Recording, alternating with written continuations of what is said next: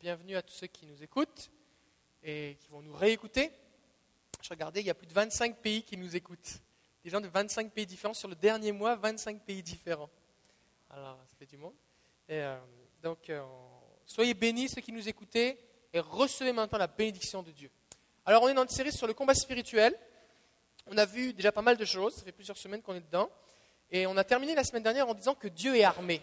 Les anges sont armés, Jésus est armé, Dieu est armé, et euh, le monde spirituel est en guerre. Et, euh, on est toujours dans, l'étude approfondie de Éphésiens chapitre 6. Et dans Éphésiens chapitre 6, l'apôtre Paul nous dit que nous devons prendre toutes les armes de Dieu. À partir du verset 10, Éphésiens chapitre 6, verset 10.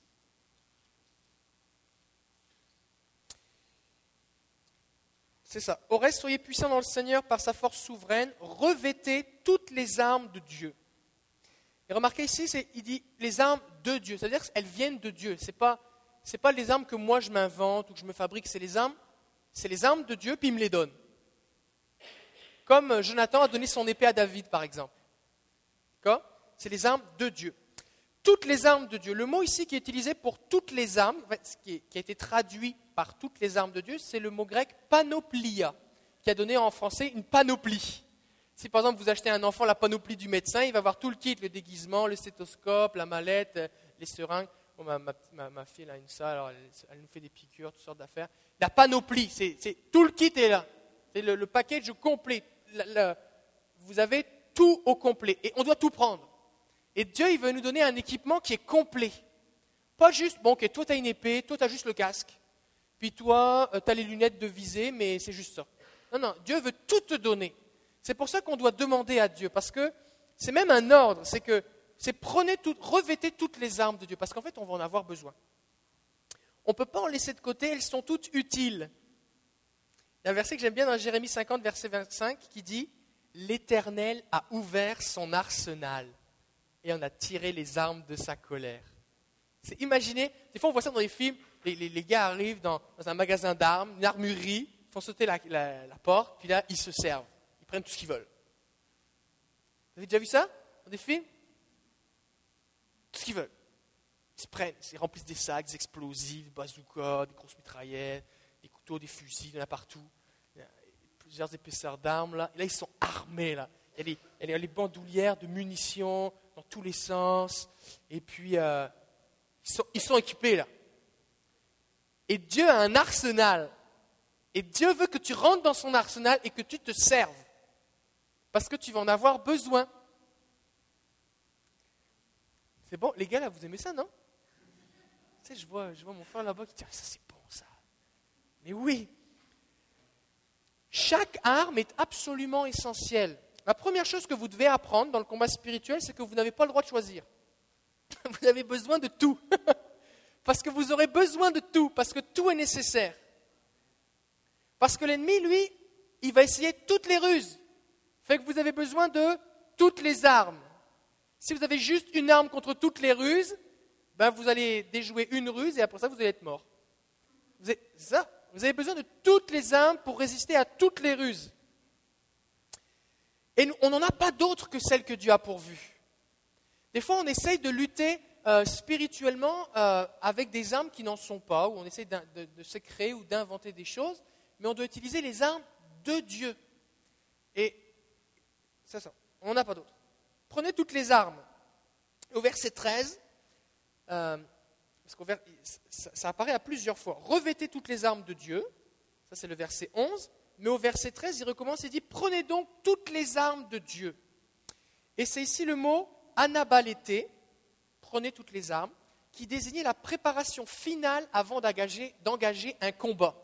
C'est comme, euh, des fois, vous voyez un combattant, là, qui s'en va pour une lutte, pour un combat. Peut-être que vous avez un film, un film avec des gladiateurs, des, soldats, tout ce que vous voulez, ou un Rambo. Euh.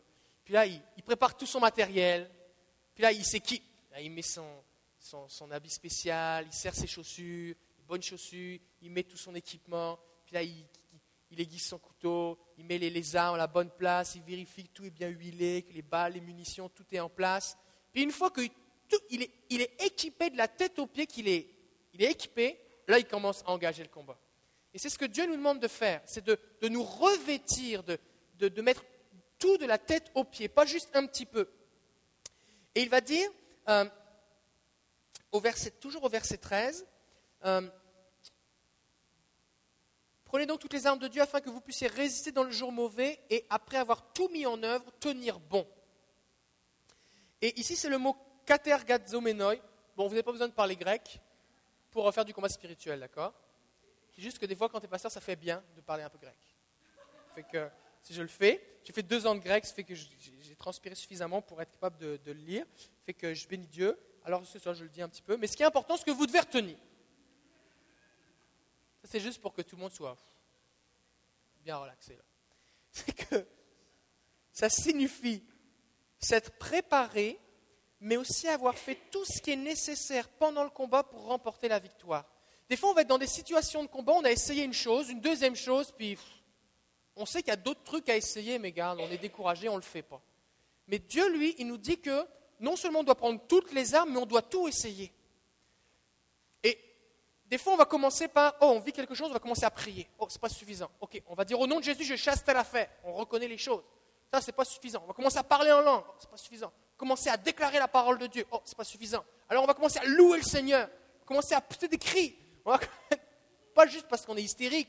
Pousser un cri de guerre, des cris de joie pour, pour appeler le Seigneur. Seigneur, lève-toi. Comme à Jéricho, ils ont tourné, après ils ont poussé un cri. Et les murailles se sont effondrées. D'accord? Enfin, c'est pas suffisant. On dit, j'en viens pas à bout. Oh, mais on est deux. Alors je vais demander à mon conjoint, à ma conjointe. Oh, mais peut-être je suis pas marié ou mon conjoint ne connaît pas Jésus, mais j'ai un frère, une soeur, il y a quelqu'un qui connaît Jésus, qui connaît mon nom, à qui je peux demander, prie pour moi. À deux, on va être capable. Si on n'est pas capable, on va jeûner. si on n'est pas capable, eh bien, on va, on va demander, on va continuer, parce que le Seigneur, il nous a donné tout ce qui est nécessaire. Fait que si le couteau n'est pas suffisant, j'arrête d'en vouloir. Je ne commence pas à en vouloir à Dieu. Je ne euh, me décourage pas en disant, bah, c'est fini pour moi mais je sors une arme plus puissante. Je sors le bazooka, je sors un char d'assaut, je sors euh, du, pain, euh, du, pas du pain, mais. Je vais dire du pain total, mais ce n'est pas un explosif, le pain total, c'est de la drogue. Mais vous savez, les, les explosifs, là, les pains d'explosifs, ça se dit, des pains d'explosifs, hein truc là, qui, pas les grenades, mais tu sais, l'explosif, comme de la pâte à modeler, là, tu mets, tu mets du C4, voilà, c'est ça. Bah, en tout cas, vous savez pas ce que c'est, c'est bien. On est content que vous sachiez pas ce que c'est du C4, si vous ne l'utilisez pas souvent. C'est une bonne chose. Bref. Bref. Il faut tout essayer. D'accord? Et la victoire, elle est dans notre corps. Parce que Jésus, la Bible nous dit, il a dépouillé les puissances des ténèbres. Ça veut dire, il a enlevé la peau. C'est ça que ça veut dire. Fait que ce n'est pas lui qui doit gagner. Fait que peut-être je ne sais pas, peut-être je suis en train d'apprendre, peut-être je, je suis ignorant, c'est une ruse que je ne connaissais pas, ou, ou... mais ce n'est pas à lui de gagner. Fait que je vais chercher de l'aide, je vais faire de quoi jusqu'à ce que j'ai la victoire. C'est bon? Alors on, on, va aborder maintenant les différents points. Prenez à vos reins, ayez à vos reins la vérité pour ceinture, revêtez la cuirasse de la justice. C'est le verset 14. Euh, la ceinture fait allusion à l'engagement, à la préparation et à l'empressement du chrétien. L'expression se ceindre les reins, mettre une ceinture, était une expression courante pour désigner quelqu'un, par exemple, qui était prêt à faire un voyage. Ok, j'ai mis ma ceinture, maintenant je suis prêt à partir. Par exemple, quand il va y avoir le temps de la Pâque, dans Exode chapitre 12, verset 11, Dieu va dire, vous mangerez le repas de la Pâque à la hâte, prêt à partir. Et vous ne serez pas juste prêt à partir dans votre cœur, mais aussi physiquement, puisque vous aurez mis votre ceinture à vos reins, les sandales à vos pieds et le bâton à la main. Vous êtes prêt à marcher. Imaginez, c'est comme si le dimanche on prend la Sainte Seine, puis au lieu de le prendre au milieu du culte, on dit ok, c'est l'hiver, ok, maintenant tout le monde, mettez vos bottes, mettez vos manteaux, vos mitaines, votre tuque, tout ce qui est nécessaire, puis là maintenant prend la Sainte Seine parce qu'on n'est pas à partir. C'est vraiment ça là. Par exemple, dans Luc 12, 35, Jésus va dire que vos reins soient sains et vos lampes allumées. Ça veut dire qu'on doit toujours être prêt à partir sur le champ. On doit toujours être prêt à répondre oui à Jésus, à suivre Jésus.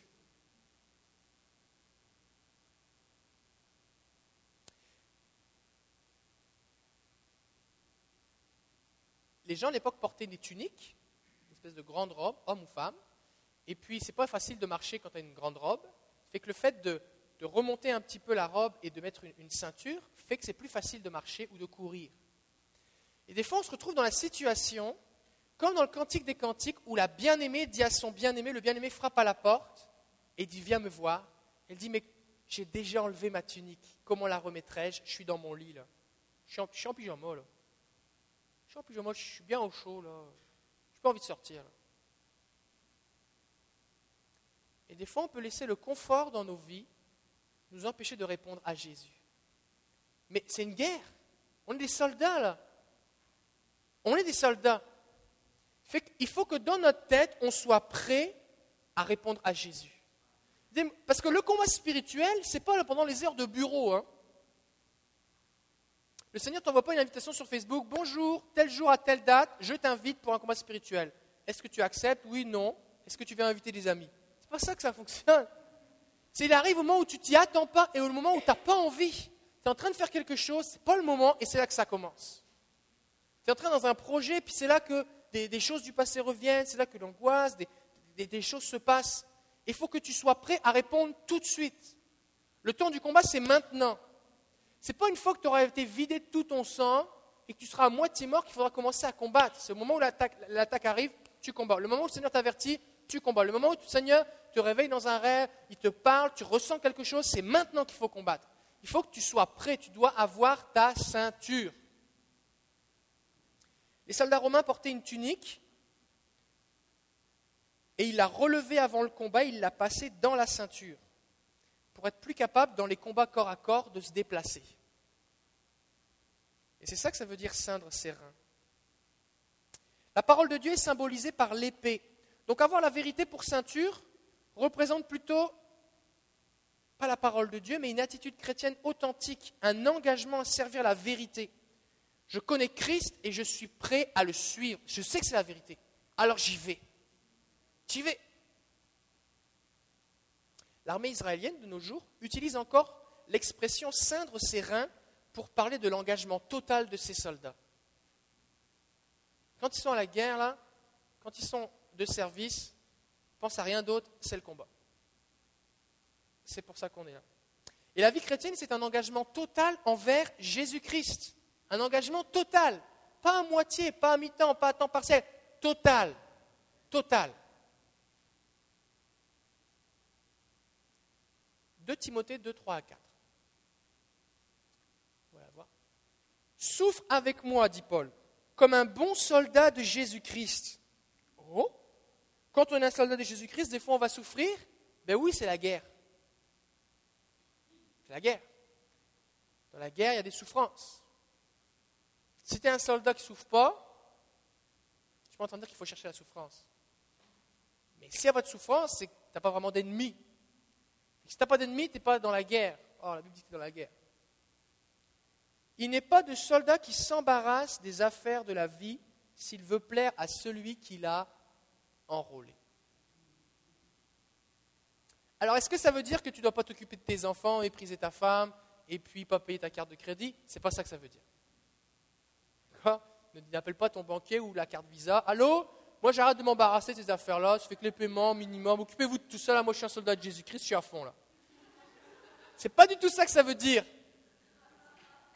D'ailleurs, je vous, encourage à payer vos dettes pour justement être libre. La liberté financière, c'est justement être plus avoir de dettes. Si vous n'avez plus de dettes, dites Amen. Amen. Mais des fois, on va laisser le confort de nos vies, on va laisser des préoccupations, dire Ah bah là, parce que là, j'ai pas le temps, Jésus, là. J'ai pas le temps. Mon frère m'appelle, ma soeur m'appelle, m'en prie pour j'ai pas le temps, là. C'est ma série à la, télé, là, j'ai pas le temps. J'ai pas le temps, je dois faire telle affaire. Euh, euh, j'ai mon chalet, j'ai ceci, j'ai mon cela. Si vous avez un chalet, soyez bénis, prenez du repos, d'accord?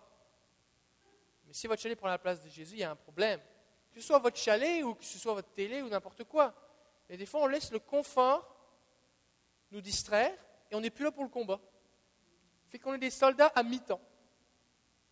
Fait que Dieu nous dit, ok, ton poste aujourd'hui, c'est que tu vas te mettre ici, puis toi tu montes la garde. Si l'ennemi passe, tu tires dessus. D'accord Jusque quand? Ben, C'est ça ton poste. Il n'y a, Pas de limite, là, si tu restes là. Ah, ok, ok, ok, ok. Là, tu, là, tu fais la garde. Là, tu dis, bah là, c'est parce que j'ai des choses à faire. Puis tu dis, moi, je trouve qu'il n'y a personne ici. Hein. Fait que tu poses ton fusil, puis tu vas faire tes affaires. Puis d'un seul coup, tu te retournes et tu te rends compte que l'ennemi a envahi la ville et passé par là où tu devais être, mais toi, tu n'étais pas à ton poste. On doit être à notre poste. On doit être vigilant. On doit être prêt à combattre. Ça va nous coûter quelque chose. Pas juste de l'argent. Et je vais vous dire quelque chose. Si ça coûtait juste de l'argent, ce serait facile. Ça coûte plus que de l'argent. Romains 12, 1. Je vous exhorte donc, frères et sœurs, par les compassions de Dieu, à offrir vos corps comme un sacrifice vivant, saint, agréable à Dieu, ce qui sera de votre part un culte raisonnable. Mon corps, il appartient à Jésus-Christ. Fait que Seigneur, tu fais ce que tu veux avec mon corps. Des fois, les gens vont dire Seigneur, moi je suis avec toi en esprit, mais mon corps il reste ici. Non, non, non, non le corps avec. Dieu veut utiliser aussi ton corps. Fait que je ne m'appartiens plus à moi-même. Je sers le Seigneur, je suis un gant, le Seigneur met sa main en moi, je suis un gant et il m'utilise. Si je ne suis pas libre, disponible, si mon corps n'est pas à son service, il ne peut pas m'utiliser. Dieu veut m'utiliser. Luc 9, 23. Jésus parle, il dit à tous, si quelqu'un veut me suivre, qu'il renonce à lui-même, qu'il se charge chaque jour de sa croix et qu'il me suive, fait que nos projets doivent être subordonnés, soumis à la volonté de Dieu. Seigneur, il y a mes projets, il y a ce que je désire, mais toi, c'est quoi que tu veux? Parce que si Dieu sonne de la trompette, on répond au combat. Ce n'est pas le temps de dire, bah, parce que là, tu vois, j'ai des projets, Seigneur.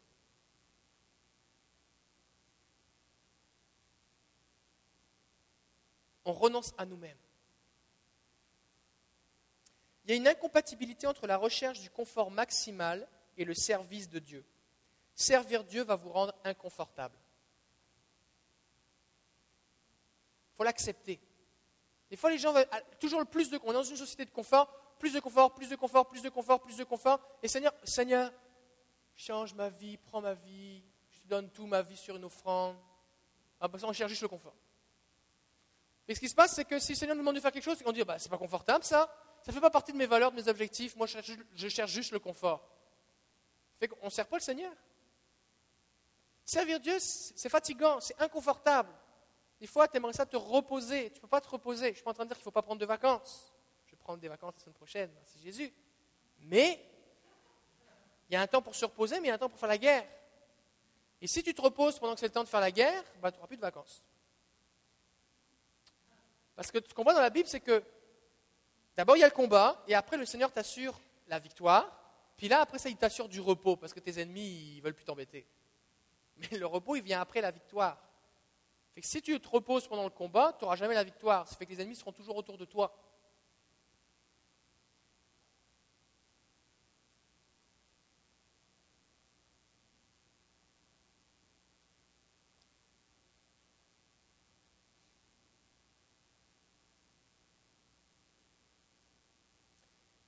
L'apôtre Paul, dans ce même verset, le verset 14 d'Éphésiens 6, nous dit Tenez donc ferme et reins la vérité pour ceinture, revêtez la cuirasse de la justice. Alors la cuirasse, c'est comme, un, une, plaque de métal qui recouvre le, torse, l'abdomen. Il y avait différentes sortes de cuirasses chez les Romains. Il y en avait qui étaient faites d'épaisses bandes de lin, de tissu, qui, étaient, pendaient bien bas. Et à ces bandes de lin, on, on accrochait des morceaux de métal ou des minces tranches du sabot ou des cornes d'un animal.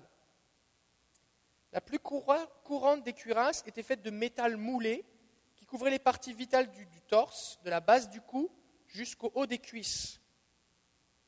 Protéger cette partie du corps était important car, à l'époque, les combats avaient lieu au corps à corps, avec une épée courte.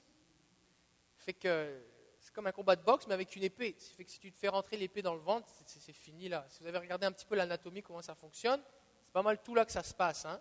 Que si on te plante une épée dans le ventre, euh, perds tout ton sang rapidement, tu, meurs rapidement. C'est pas comme si on te coupait un bras. Euh, la cuirasse couvrait deux parties vitales, le cœur et les viscères, ou les entrailles, comme les appelaient les juifs. Dans la culture hébraïque, les entrailles représentaient les sentiments à cause de la façon dont ceux-ci peuvent affecter nos intestins. Le cœur était le siège de l'esprit ou de la réflexion. La cuirasse de la justice sert à protéger notre esprit et nos sentiments, nos cœurs et nos sentiments. Alors la cuirasse de la justice, la justice de qui? C'est la justice de Christ. Et c'est important qu'on réalise que Dieu nous a justifiés, il nous a déclarés justes. Ça, ne veut pas dire que je me sens juste, ça veut dire que c'est fait, il m'a déclaré juste. Il m'a déclaré juste. C'est ce que dit Romains 8, 31.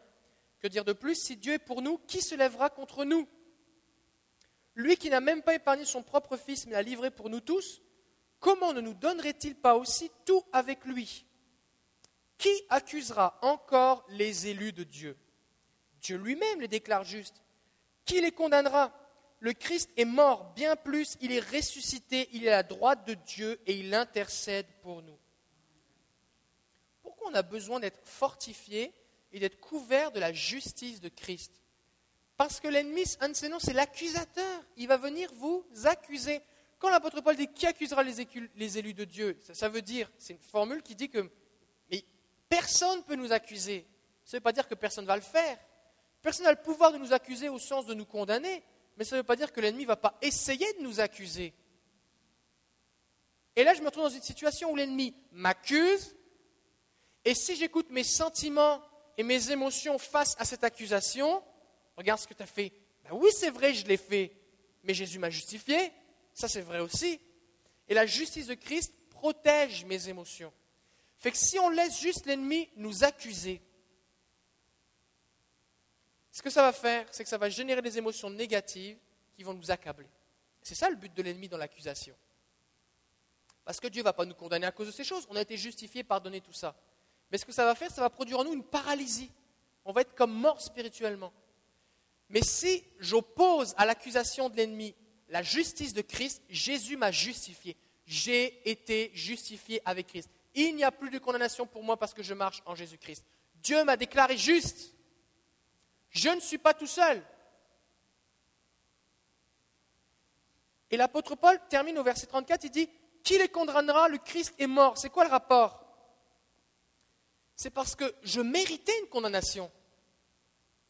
Le salaire du péché, c'est la mort je méritais une condamnation, mais Jésus-Christ a été condamné à ma place. La Bible nous dit que le châtiment qui me donne la paix est tombé sur lui. Donc le fait que Christ est mort me fortifie mon courage parce que Jésus a été condamné à ma place. Mais pas seulement, il est ressuscité. Et le fait que Jésus est ressuscité prouve que Dieu a accepté son sacrifice. Jésus est mort pour moi et Dieu a accepté, dit oui, d'accord. Parce que si Jésus était resté dans la tombe, ça voudrait dire que Dieu aurait dit, ben, bien essayé, mais ça ne marche pas. Tu ne pouvais pas prendre la place de Denis, tu ne pouvais pas prendre la place d'Étienne, tu ne pouvais pas prendre la place de Sophie parce qu'il manquait une affaire. Mais parce que Jésus était sans péché, qu'il était à la fois homme et Dieu, son sacrifice est valable pour tous les hommes de toute l'éternité, pour tous les péchés. Et et le fait que Jésus est ressuscité d'entre les morts nous, donne la garantie, l'assurance que nous avons été justifiés. Fait que quand l'ennemi vient, je dis Christ est mort, il a été condamné à ma place. Christ est ressuscité. J'ai été justifié, le sacrifice est accepté. Et il est à la droite de Dieu, il règne sur toi, il t'a dépouillé et il intercède pour moi, je ne suis pas tout seul dans le combat. Fait que Jésus, je reçois ton aide maintenant. Et tout ça, là, cette attitude intérieure, c'est ça la cuirasse de la justice. Qui fait que mon cœur, mes sentiments sont protégés. L'ennemi frappe, il me donne un coup d'épée, mais ça fait rien se passe. Pardon. L'épée ne pénètre pas en moi parce que je suis protégé comme avec un gilet pare-balles. Si on voulait adapter la cuirasse de la justice, ce serait le gilet pare-balles de la justice. Si on voulait faire ça un petit peu plus euh, moderne. Euh, Psaume 5, verset 13. Car tu bénis le juste éternel, tu l'entoures de ta grâce comme d'un bouclier. On est entouré de la grâce de Dieu. Donc, cette justice de Christ sert euh, à, plein de choses. Euh, et notamment, elle, nous protège de, des armes qui sont forgées contre nous. Ça, c'est un verset dans Ésaïe 54. Je pense qu'on l'a lu euh, il n'y a pas longtemps, ou je l'ai lu à quelqu'un il n'y a pas longtemps. Je ne sais plus trop, mais en tout cas, je vais vous le relire. C'est Dieu qui parle. Il dit J'ai créé le forgeron qui souffle sur les braises et qui fabrique une arme. Mais j'ai aussi créé le destructeur chargé de l'anéantir, l'arme. Toute arme préparée contre toi sera sans effet. Et toute personne qui s'attaquera à toi au tribunal, qui vient t'accuser, c'est toi qui la condamneras. Tel est l'héritage des serviteurs de l'Éternel, telle est la justice qui leur viendra de moi, déclare l'Éternel. Ça, veut dire quoi Quand l'ennemi vient m'accuser, je peux retourner cette arme contre lui? Je dis, c'est parce que tu m'accuses, oui c'est vrai, mais Jésus était condamné pour moi, il m'a justifié, les ressuscité, il a le droit de Dieu, il prie pour moi. Maintenant, toi là, toi là, tu es déjà condamné. Parce que la Bible me dit que tu vas être jeté dans l'enfer, dans les temps de feu. Que je rejette ces accusations maintenant au nom de Jésus. Je les brise et je veux rien savoir de ça. Amen? Et on peut même appeler, prier, parce que Dieu dit qu'il a créé le destructeur chargé d'anéantir les armes. Alors on peut prier, Seigneur, que ces armes soient détruites. Parce que Dieu a pourvu un moyen pour détruire les armes qui sont forgées contre nous. D'accord? 1 Jean chapitre 5 verset 18. Nous savons que celui qui est né de Dieu ne commet pas le péché qui mène à la mort, car le Fils de Dieu le protège. Jésus nous protège. Aussi le diable ne peut-il rien contre lui? Ça ne veut pas dire qu'il va essayer, qu'il ne va pas essayer. Mais il peut rien. Il essaye pareil. Mais il ne peut pas. C'est pour ça qu'on doit combattre. En fait, on combat dans un combat qui est déjà remporté par Jésus, avec des armes que Dieu nous donne, par un ennemi qui est déjà vaincu, mais qui s'essaye quand même. Et tout ce qui nous amène, tout l'enjeu, c'est le combat de la foi. Je dois croire que le combat est déjà vaincu, je dois croire que Jésus a pris ma place, je dois croire que les armes de Dieu sont puissantes, je dois croire que les armes de l'ennemi n'ont pas d'effet sur moi, je dois croire que j'ai pouvoir et autorité pour les repousser. C'est juste par la foi. Fait que si je ne suis pas sur le terrain de la foi, et que je vais juste écouter, recevoir et puis subir, bah, l'ennemi remporte des victoires sur moi. Est-ce que ça va?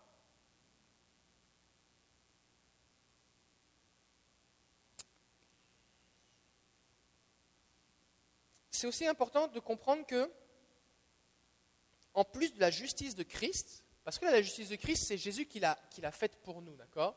Il est mort à la croix, il est ressuscité, euh, on a été justifié, donc ça c'est, pour nous. Si ça fait une demi-seconde que je suis chrétien, la justice de Christ, elle est sur moi.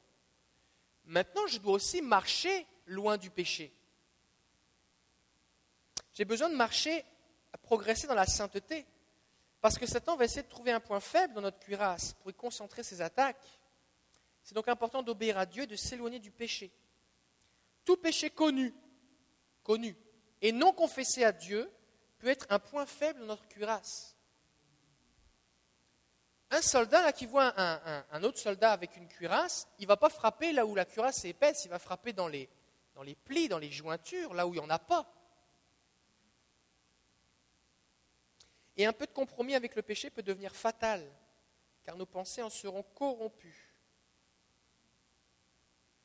Et quand quelqu'un pêche, en général, il va se justifier lui-même. On va se justifier. Ah, c'est pas si grave. Tout le monde le fait. Il y a des églises où on dit que c'est correct. Et puis, euh, regarde un tel qui le fait, il n'est pas mort. Puis après tout. Et là, qu'est-ce qui se passe? Je me justifie. Je ne dépends plus de la justice de Christ, qui est une cuirasse qui me protège, je dépends de ma propre justice. Je me justifie. Et là, ma justice à moi contre l'ennemi, là, ça ne vaut pas grand-chose. C'est comme échanger une armure en, bronze. Ça, c'est l'armure de Christ. On l'enlève, puis on met une armure en papier ou en tissu. Ça ne fait pas la job.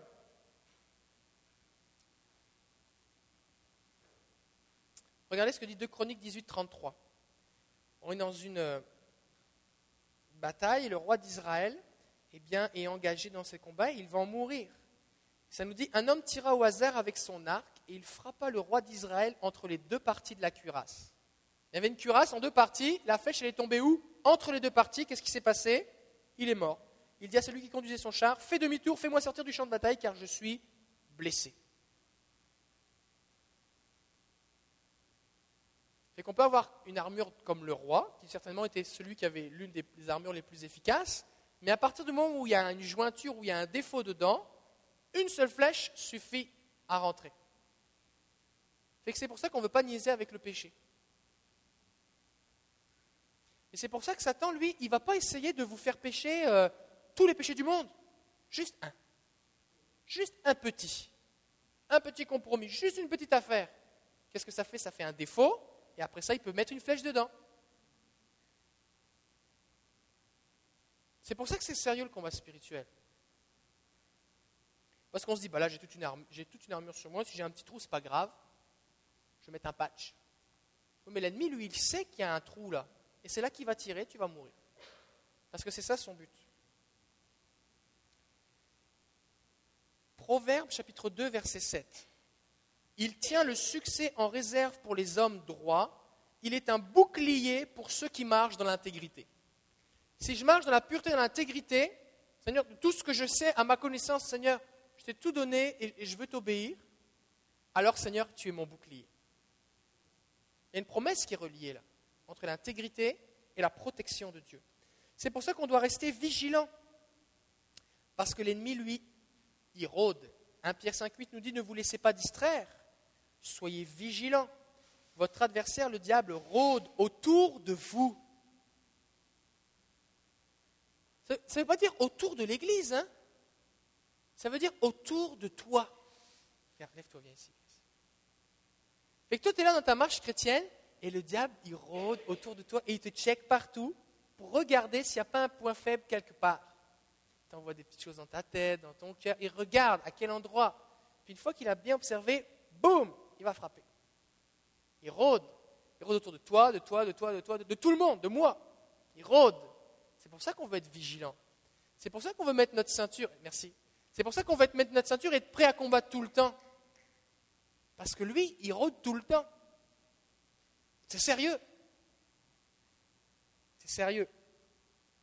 Mais la bonne nouvelle, c'est que Dieu, lui, il sommeille pas, il dort pas. Hein.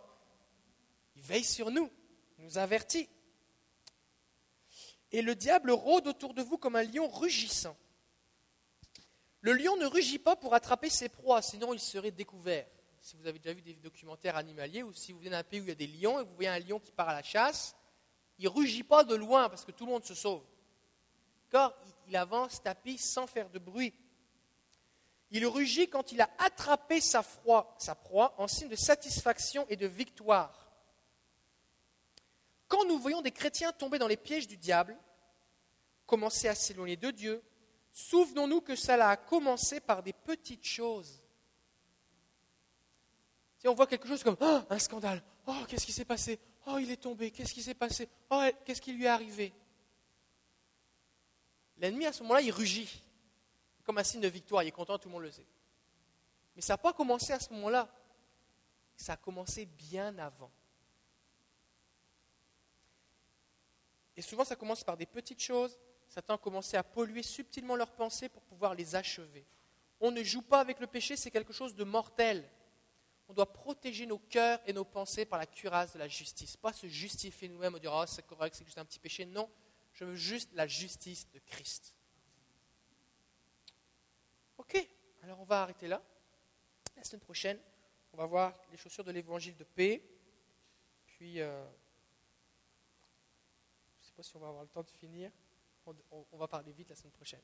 Ok, mais c'est ça, ça qu'on va. Sinon, on, verra ça après mes vacances. La semaine prochaine, c'est la, dernière réunion euh, de la session, on va dire. Après ça, il y a un, congé de quatre semaines. Puis après ça, on reprend euh, le 18 juin, je crois. 18 juillet, ça? On prend le 18 juillet, quelque chose comme ça? Mi-juillet. Fait que le 16 juillet. Le 16 juillet, on reprend le 16 juillet. Fait que la semaine prochaine, on a école du Saint-Esprit. Après ça, on ne l'a pas pendant quatre semaines. Puis après ça, ça recommence. C'est bon? Fait qu'on va prier maintenant. Parce qu'on veut être vigilant. On veut mettre une bonne ceinture. Alléluia.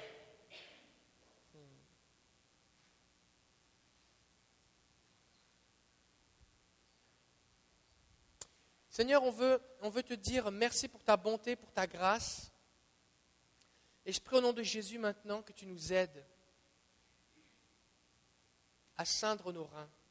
Seigneur, tu ne dis pas que c'est toi qui vas ceindre nos reins, tu nous dis que c'est à nous de ceindre nos reins. C'est à nous de nous engager. C'est à nous de, de nous tenir prêts pour le combat. Et je prie au nom de Jésus maintenant pour la vigilance.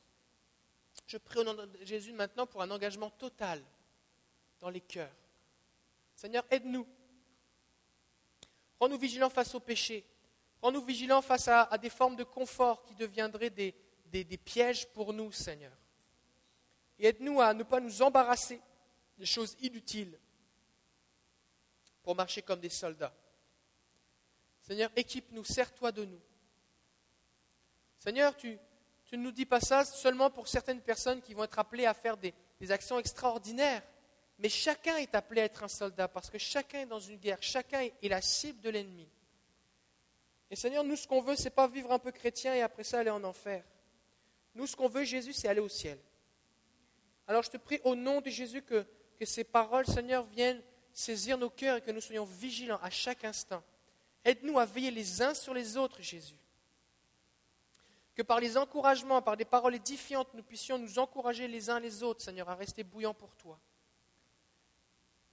Père, je te prie pour ceux qui actuellement sont en train de justifier des péchés, qui actuellement semblent juste comme un petit défaut dans la cuirasse, mais qui pourraient devenir quelque chose de mortel pour eux. Je viens contre ces mensonges, ces justifications, Seigneur. Je te prie que les mensonges, tout ce qui est mis dans, les ténèbres, soit mis à la lumière, Seigneur, et qu'ils puissent se, libérer de ce piège au nom de Jésus. Père, je prie au nom de Jésus pour ta cuirasse, pour tes pensées. Je te prie spécifiquement pour ceux qui ont à faire face à des accusations, afin qu'ils puissent tenir debout sur le fait que tu es mort, ressuscité et assis à la droite du Père, et que tu pries pour eux. Alors je les bénis au nom de Jésus. Que leur cœur ne soit plus troublé maintenant au nom de Jésus. Seigneur, merci de bénir chacun, de l'accompagner. Merci parce que tu veilles sur nous, Père. Au nom de Jésus, je te donne toute la gloire. Amen.